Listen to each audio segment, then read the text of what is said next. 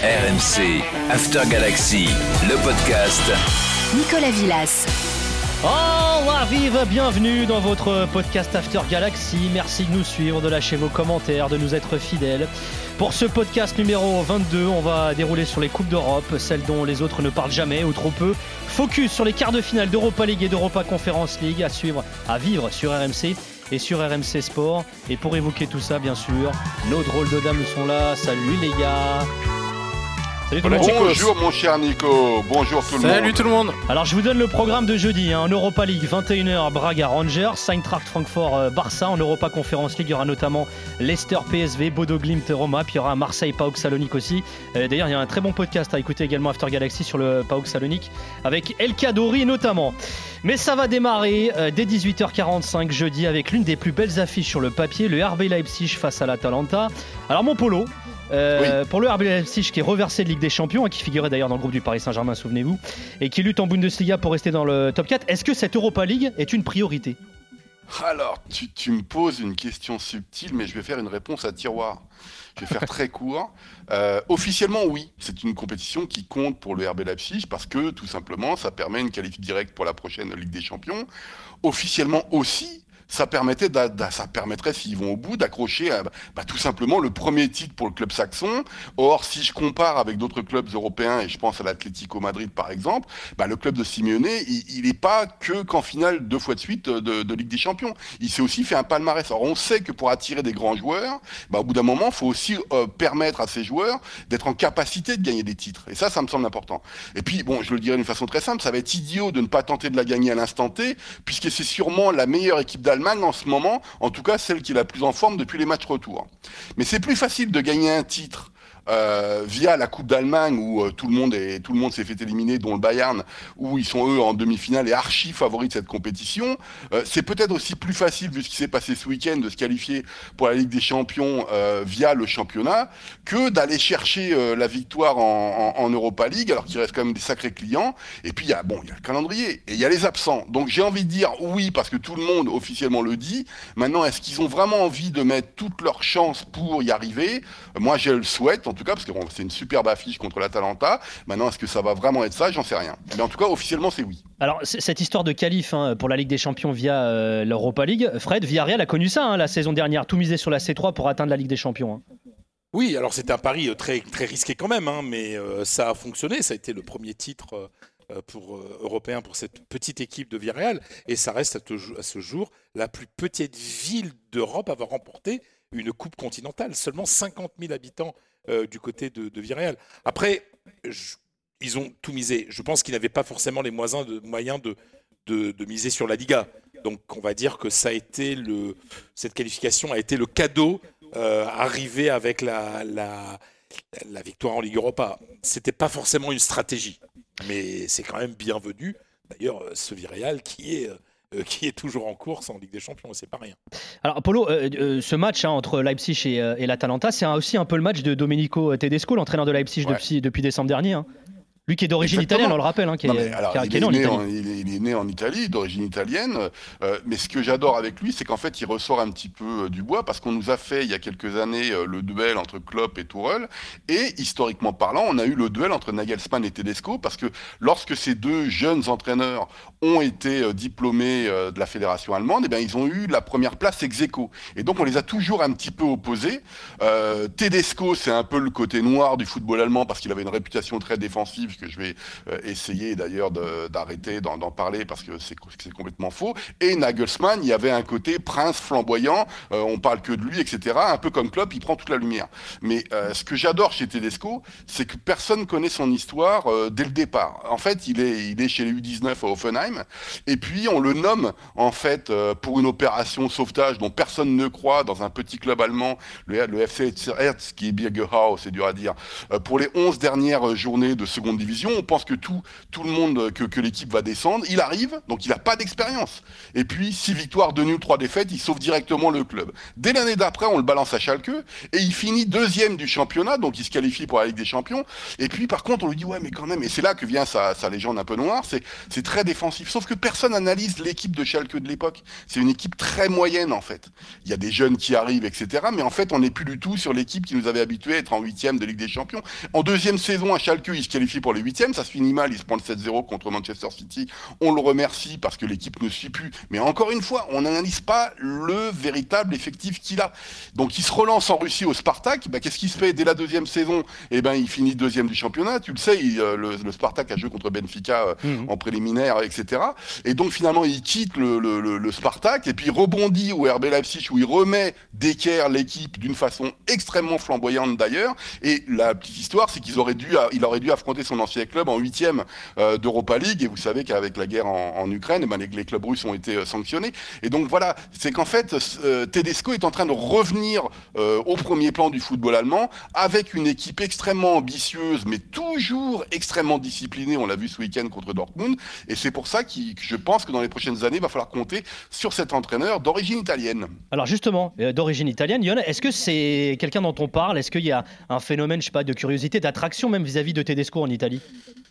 Bah honnêtement, on n'en parle pas habituellement. Euh, alors là, cette semaine, j'imagine qu'en conférence de rédaction, euh, il va être décidé de faire un portrait dans, plusieurs médias, parce qu'évidemment, ça concerne indirectement un club italien, euh, l'Atalanta, enfin même plus qu'indirectement, directement un, un club italien, mais en temps normal, hors exploit, parce qu'on avait parlé euh, quand euh, il avait permis à Schalke de finir deuxième et de d'accéder à la Ligue des Champions, on en avait un petit peu parlé, on avait parlé des bons résultats, etc., euh, avec un peu de fierté en disant, hey, coucou, au fait, rappelez-vous, il est italien. Mais sinon, on n'en parle pas. Et, et ça, c'est un vrai problème du, du football italien, enfin de l'Italie de manière générale, c'est qu'on est un peu trop auto-centré sur, sur notre football en Italie, sans forcément beaucoup regarder. Déjà, ne serait-ce que regarder euh, ce qui se fait ailleurs. Alors en parler, euh, vous imaginez bien que c'est compliqué. Et alors, Johan, on se demandait avec Polo si finalement cette Europa League n'était pas la compétition qui collait le mieux à Leipzig. Euh, c'est un peu ce que tu dis sur l'Atalanta depuis un moment déjà, toi d'ailleurs, hein, depuis quelques saisons. Est-ce que finalement c'est pas plutôt un club d'Europa League que de Ligue des Champions, l'Atalanta? Bah, en fait, le problème, c'est que l'Atalanta nous a très mal habitués.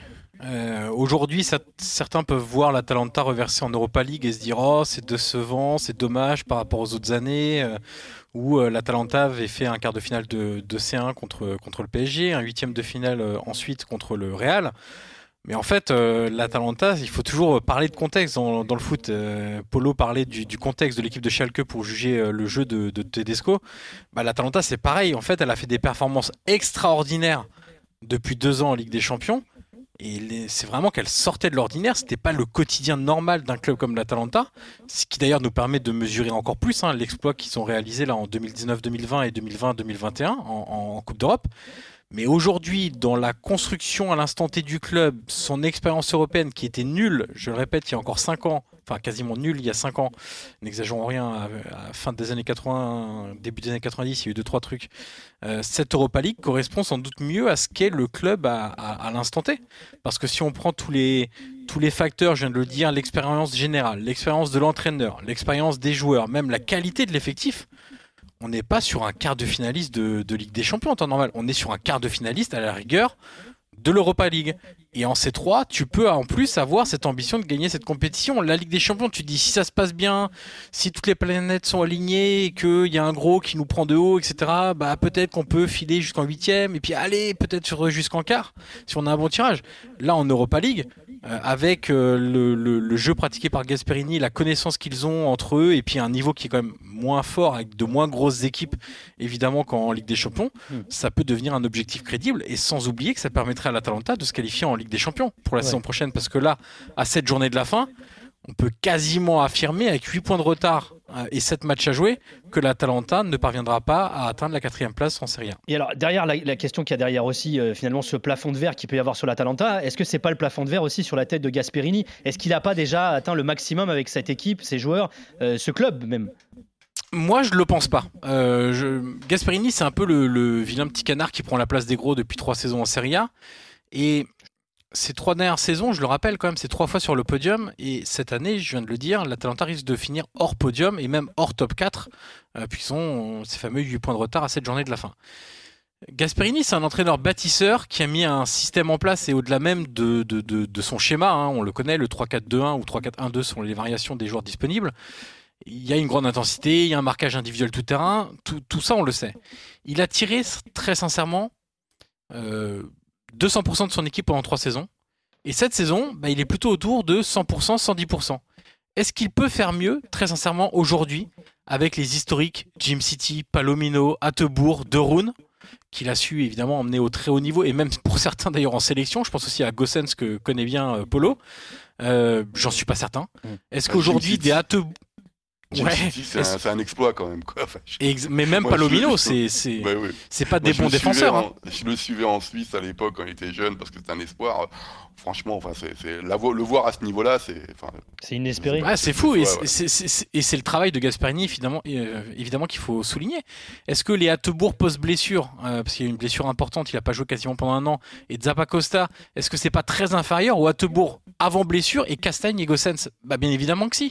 Donc on va scruter ce qui va se passer à Bergame cet été parce que l'arrivée du nouvel actionnaire euh, principal américain, est-ce que ça veut dire plus de ressources financières pour améliorer la qualité individuelle, donc prendre des joueurs plus forts qui vont ensuite te permettre d'améliorer encore plus ton collectif. Est-ce qu'on va simplement chercher à régénérer le groupe en se disant bah tiens ponctuellement on va prendre tel joueur, tel joueur, c'est à peu près du même niveau, mais lui on va le laisser partir et puis on va le remplacer par euh, aussi fort entre guillemets, hmm. ou est-ce que on va vraiment l'améliorer considérablement? C'est ça qui va être très intéressant parce que si tu restes sur la dynamique actuelle, te qualifier une fois tous les deux ans, une fois tous les trois ans, deux fois tous les trois ans, peu importe à peu près la formule, tu pourras parvenir plus ou moins à le faire. Il faudra faire attention quand même parce qu'il y a des clubs qui travaillent bien, comme le Napoli, comme la Roma, euh, comme le Milan, comme la Juve. Donc quand ces clubs-là vont revenir à un niveau plus important, l'Atalanta peut en souffrir. Ou est-ce que bah, l'idée c'est de prendre une place définitive dans le top 4 en se disant trois années sur quatre, et eh ben on sera en Ligue des Champions. Ça va être extrêmement intéressant à suivre ce hmm. qui se passe à l'Atalanta. Et ben ce Leipzig-Atalanta, ce sera donc jeudi 18h45, quart de finale d'Europa League. Autre belle affiche de ces quarts d'Europa League, Eintracht Francfort FC Barcelone, ce sera jeudi à 21h. Le Barça lui aussi reversé de Ligue des Champions qui redécouvre cette saison la C3, la dernière participation des Catalans dans la compétition, remontée à la saison 2003-2004. Ils avaient été sortis en huitième de finale par le Celtic, un seul but sur les deux confrontations. Tout s'est joué dans l'ambiance folle du Celtic Park.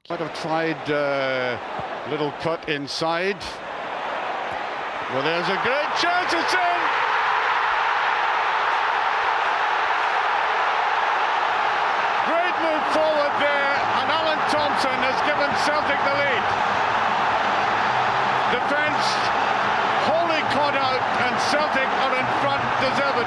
Et ouais, un seul but, c'était Alan Thompson qui avait marqué le seul but sur les deux confrontations. Alors Fred, le Barça est métamorphosé hein, depuis l'arrivée de, de, Xavi, mais de par son statut, il fait euh, partie des favoris de cette Europa League. Alors qui dis-tu peut être un piège pour le Barça, cela dit cette saison?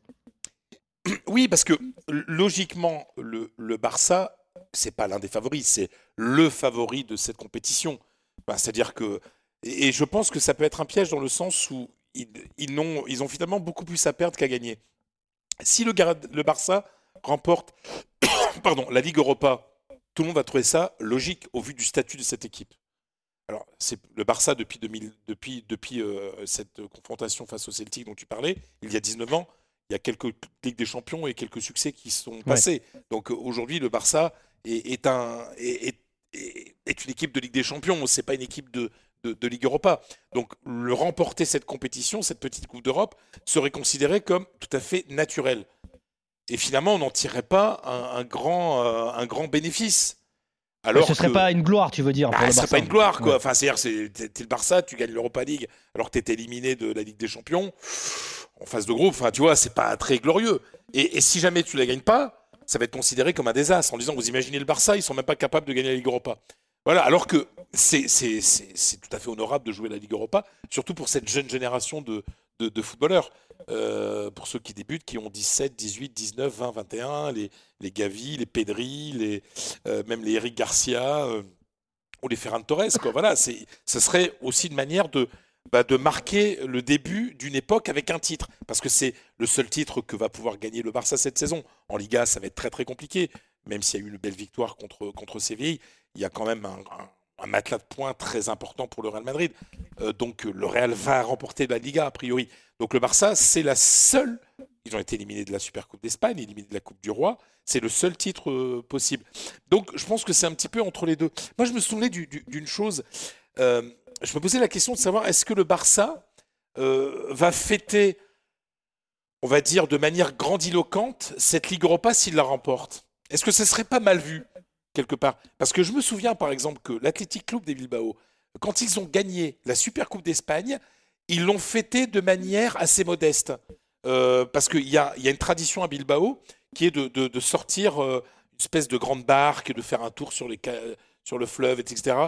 Euh, mais ils ne l'ont pas fait parce qu'ils estiment que la Super Coupe d'Espagne n'était pas un, titre assez important pour, pour, pour, sortir les, pour mettre les petits pas dans les grands. Vous imaginez quoi, voilà. Donc je me demande. Tu penses pas que l'Europa League elle serait quand même un peu mieux perçue qu'une Super Coupe Je sais pas. Hein, excuse-moi. c'est vrai que t'es le Barça. Pour Bilbao, Bilbao qui gagne jamais rien ou, très rare. Euh, je veux dire, euh, avait dit ah non non Super Coupe d'Espagne c'est pas assez bien. Si le Barça fait l'Europa League comme s'ils avaient gagné la Ligue des Champions, ils n'ont pas grand chose à gagner finalement le Barça. Bah, au Camp Nou, ça serait peut-être mal vu. Tu vois ce que je veux dire? Donc, je pense que c'est c'est finalement une situation pas très confortable pour mm. le Barça que de jouer cette, cette Europa League.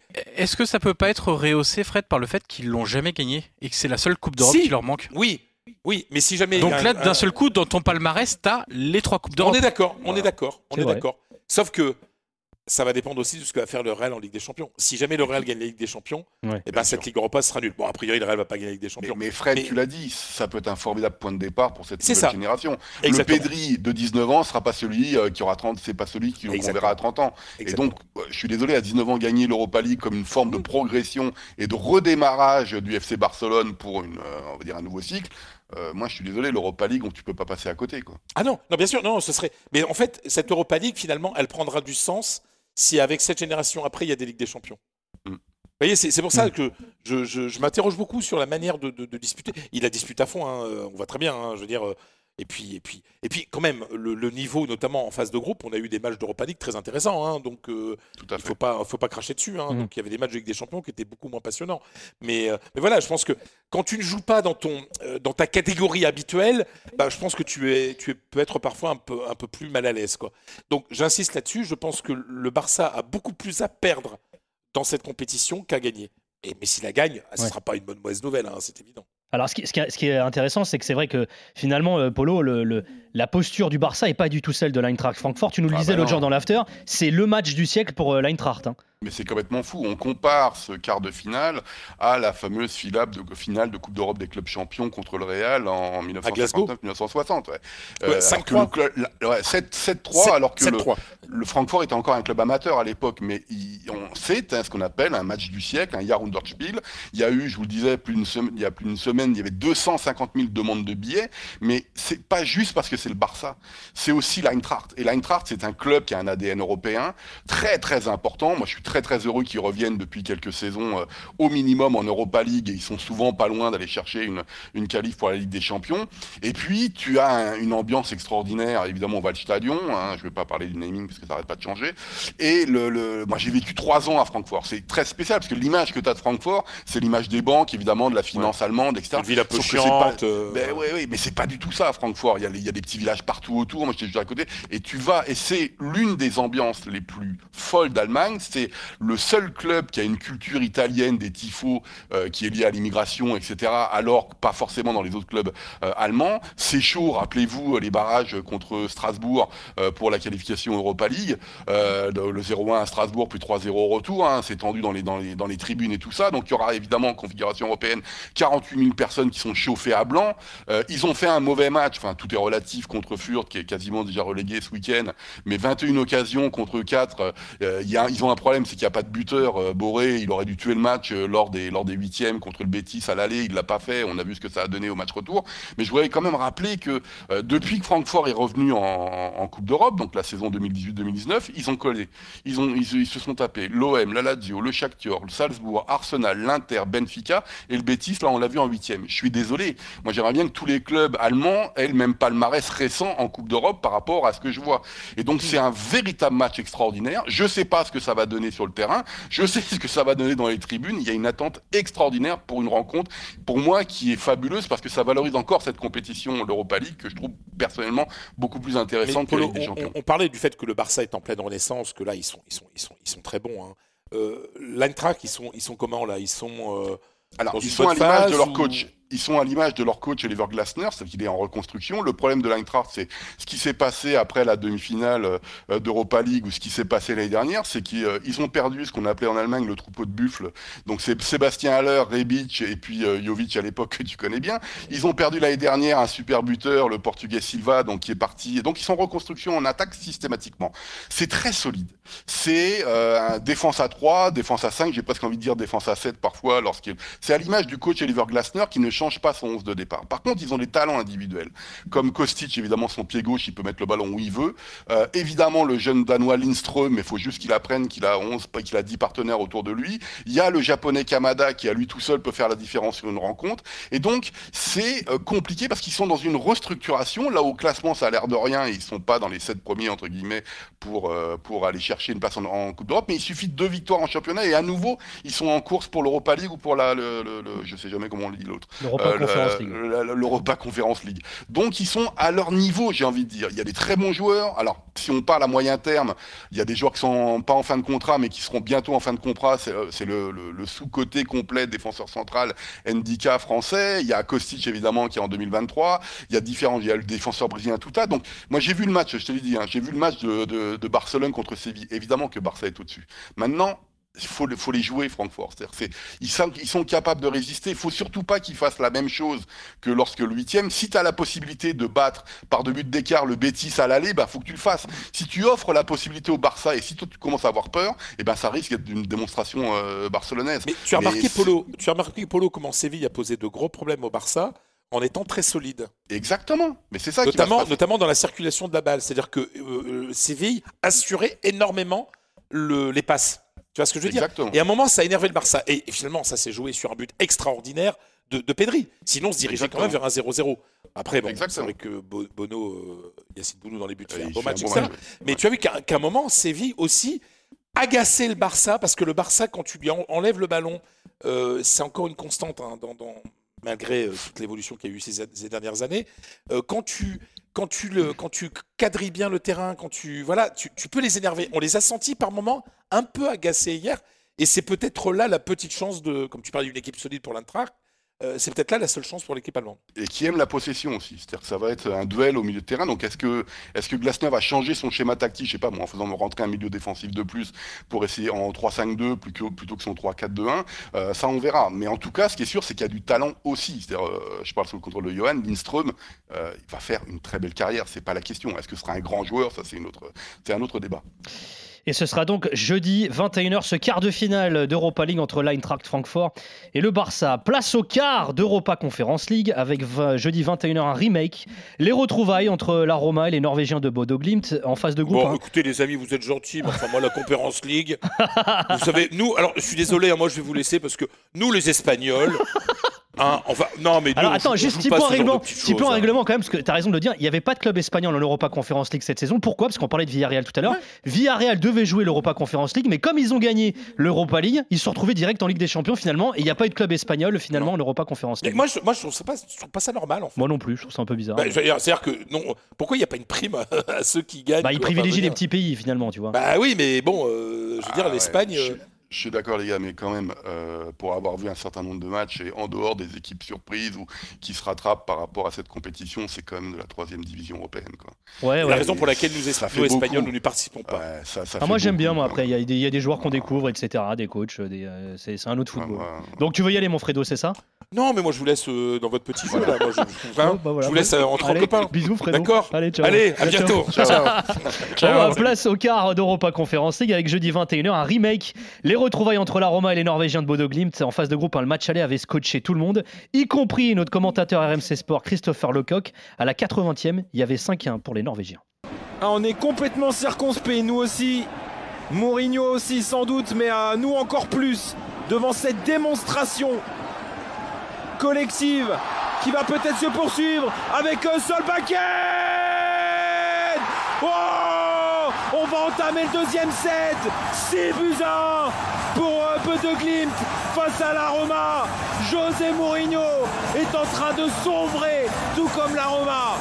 Et ouais, 6-1 hein, pour Bodo Glimt face à la Roma. Plus large défaite de la carrière de José Mourinho, hein, ce 6-1 euh, en phase de groupe. Alors, Johan, euh, cette Europa Conference League peut-elle sauver la saison de la Roma?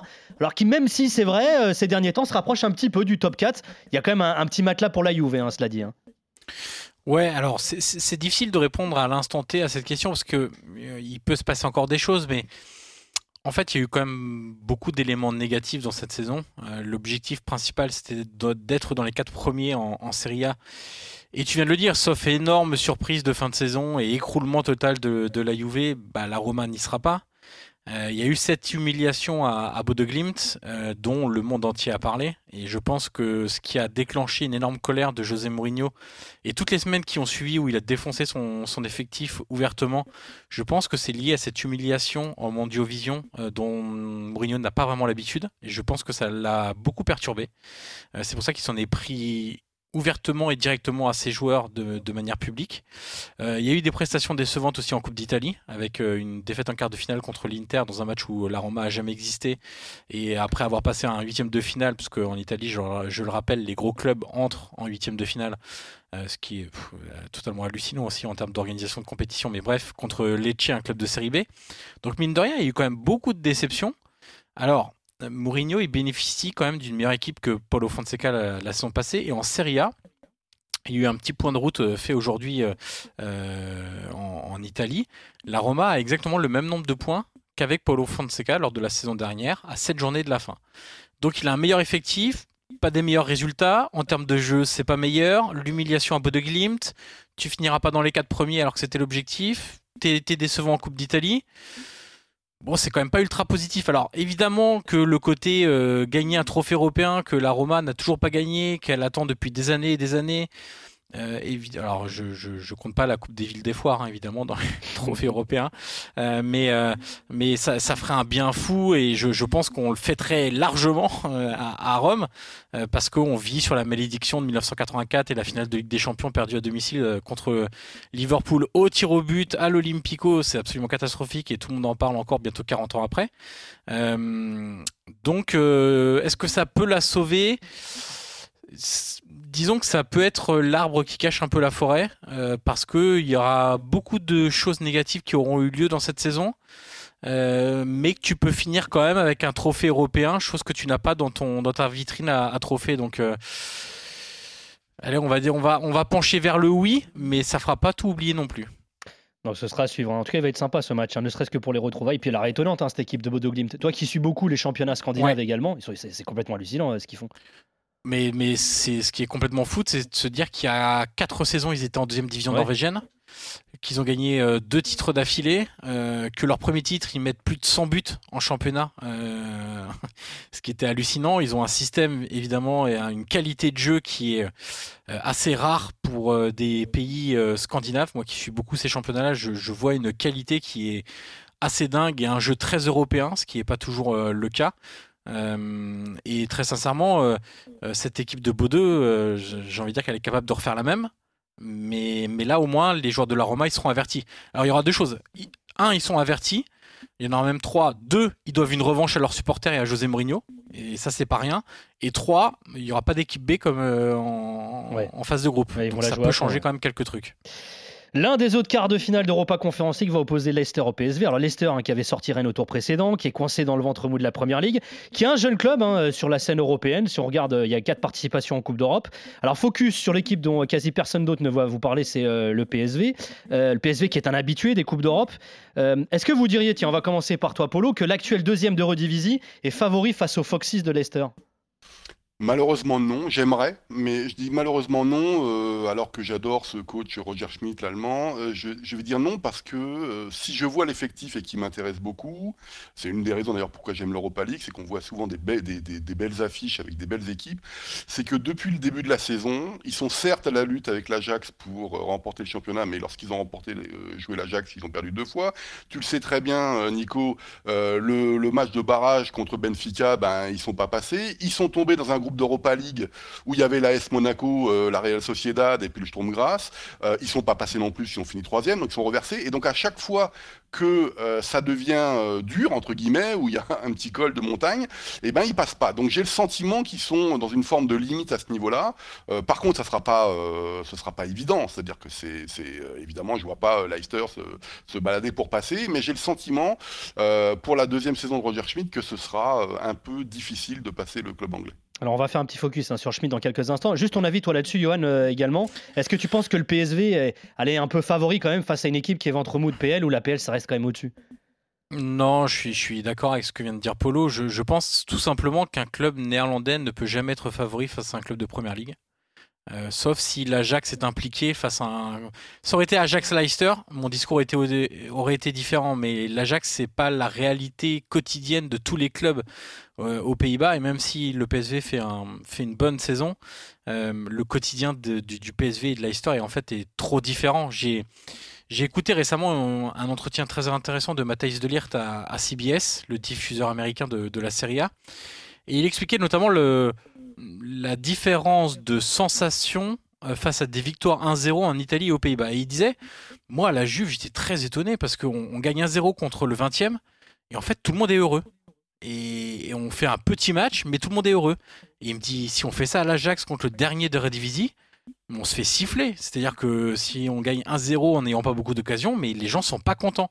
Et il disait en fait l'écart est vraiment moins important en, en Serie A et donc de facto aussi en, Première Ligue entre le premier et le dernier. Et donc par rapport à l'Eredivisie, le résultat est plus valorisé. Et le quotidien du PSV, en fait, c'est ça, c'est cette Eredivisie là. C'est pas parce que tu mets deux fois 4-0 face à des mal classés que tu es favori face à un club anglais en Coupe d'Europe, club anglais qui va affronter euh, 12 fois dans l'année, euh, bah, Arsenal, Manchester City, Liverpool, Manchester United, Tottenham, Chelsea, etc.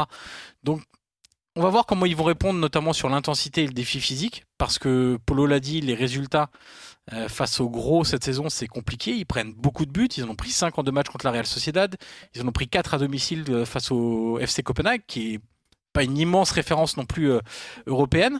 Contre l'Ajax, c'est toujours compliqué en- quand ils les affrontent. Donc, il y, a, quand même pas mal d'incertitudes. Même s'il y a des beaux joueurs, qu'il y y a un jeu intéressant, un coach intéressant, ah, tu sens que c'est un peu plafond de verre quand même. Eh bah tiens, parlons-en euh, du coach Roger Schmidt qui est annoncé en partance hein, vers le Benfica la saison prochaine. Info qui nous viennent de la presse allemande et, et portugaise. Euh, L'avenir de Schmidt n'est pas encore officiel, mais le PSV vient d'annoncer euh, son entraîneur pour la saison prochaine. Van Nistelrooy, on va y revenir euh, là aussi. D'abord, focus sur Schmidt qui sera donc sur le banc face aux Foxes. Euh, pour ceux qui ne le connaissent pas, voilà comment il définissait sa vision du jeu lors de son arrivée à Eindhoven il y a deux ans.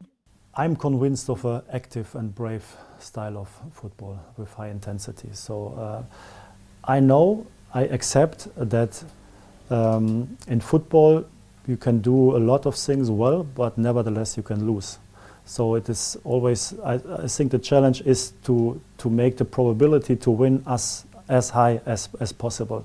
And in my opinion, it is it is only uh, only you can only do that if you uh, if you play an active style of uh, of football. Voilà, adepte du jeu actif, haute intensité. euh, le challenge, c'est d'augmenter au maximum la probabilité de gagner. Et la, à mon sens, la seule façon de le faire, c'est en pratiquant un jeu actif. Je sais que Polo, que Schmidt, c'est l'un de tes coachs préférés. C'est l'un de mes coachs préférés. Moi, je l'avais découvert en seconde division à Paderborn à l'époque. Bah, justement, en seconde division, c'était un petit club. Il avait fait un exploit en finissant cinquième. Évidemment, passé par la Galaxie, la, la Galaxie Salzbourg. Mais moi, ce qui m'a et on l'a, vraiment connu en Allemagne, si tu veux, entre 2014 et 2017, lorsqu'il a coaché le, le Leverkusen, où dès la première année, il est en huitième de Ligue des Champions. C'est où tu avais le sentiment que Leverkusen pouvait passer un, palier. Ils perdent au péno euh, contre l'Atlético Madrid en huitième donc ils gagnent un 0 l'aller, ils perdent un 0 le retour. Et surtout, ce qui est très important dans l'interview que tu viens de donner, c'est qu'il parle d'intensité haute, c'est-à-dire c'est quelqu'un qui court, où ses joueurs doivent courir partout, de préférence dans la surface adverse, et ça demande une énergie. Donc ce sont des équipes qui sont très énergivores, et j'ai adoré ça. En Allemagne, on considère Roger Schmidt comme un entraîneur radical. Il y en a quelques-uns comme ça, où euh, c'est plus une philosophie de jeu que de s'adapter à l'adversaire, etc. Bien sûr, il faut avoir les joueurs pour euh, le, le, faire. Hein, c'est pas pas gagné. Et moi, alors évidemment au bout d'un moment, ça éreinte complètement les effectifs. Donc euh, il a été en 2017, il a été licencié de, du Bayer Leverkusen. Et Rudy Feller disait aussi que c'était un peu compliqué de licencier un tel entraîneur parce qu'on sentait.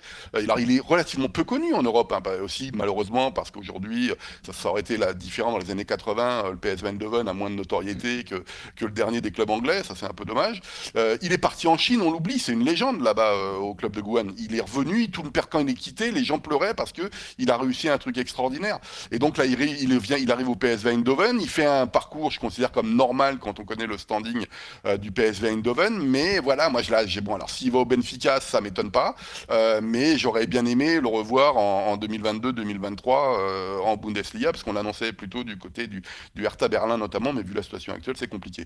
Mais c'est vrai que j'adore ce genre de coach qui a des convictions, qui cherche à jouer, qui part du principe que de toute façon, on gagne si on a plus d'occasions euh, que d'occasions concédées. Donc ça, tout ça, moi, ça me, ça me plaît énormément. Et puis, c'est des gars, ils bougent, ils, ils se font pas embêter par les grandes stars quand même. C'est aussi ça qui me plaît.